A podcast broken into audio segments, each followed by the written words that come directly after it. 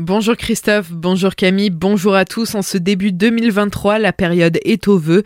Pour cette nouvelle année, Frédéric Fliegersdorfer, le président de la communauté de communes du Ride de Markelsheim, souhaite davantage de convivialité et de fraternité.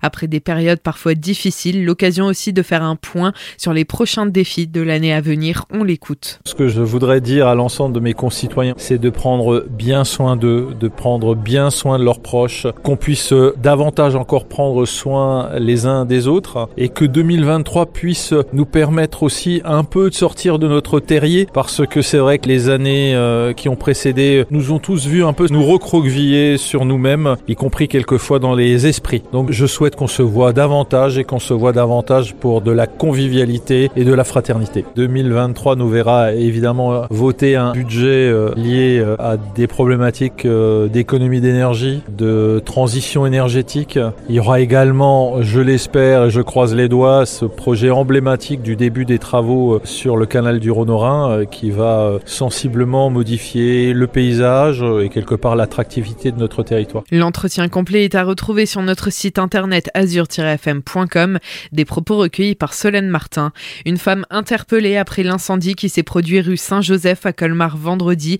D'après plusieurs témoignages, une personne serait entrée dans le salon de coiffure et y aurait mis le feu avec de l'essence. Âgée de 30 ans, la suspecte a été arrêtée à son domicile à proximité de la cité de Bartholdi.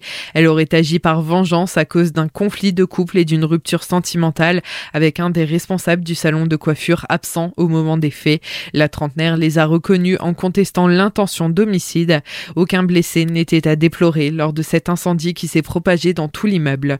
Dans le Haut-Rhin, l'escadron départemental de sécurité routière a procédé à 28 verbalisations et 9 retraits de permis dans la nuit du réveillon entre 2h et 6h du matin. 8 retraits sont dus à un taux d'alcoolémie supérieur à 0,8 g par litre de sang et un autre pour conduite sous l'emprise de stupéfiants. Deux automobilistes circulaient malgré l'annulation ou la suspension de leur permis et deux autres sans assurance. Le 1er janvier a aussi été le théâtre de deux graves chutes de randonneurs dans la vallée de Münster. Dimanche vers 11h30, un homme de 69 ans a fait une chute de 50 mètres en contrebas du sentier des Roches à Stosvir. La victime a trébuché dans une succession de virages et a dévalé la pente jusqu'à finir sa course dans un arbre. Il a été secouru par les pompiers et militaires du peloton de gendarmerie de haute montagne et évacué en urgence absolue par l'hélicoptère de la sécurité civile du Barin. Pour rappel, l'accès au sentier des Roches est interdit du 1er novembre au 30 avril en raison de son humidité qui le rend glissant. Les panneaux d'avertissement seraient régulièrement arrachés, exposant les randonneurs au risque de chute. Quelques heures plus tard, les secours et la sécurité civils sont à nouveau intervenus. Vers 14 heures, un homme de 54 ans a été grièvement blessé dans une chute d'une dizaine de mètres depuis la digue du lac du Fischbödlé à Metzeral.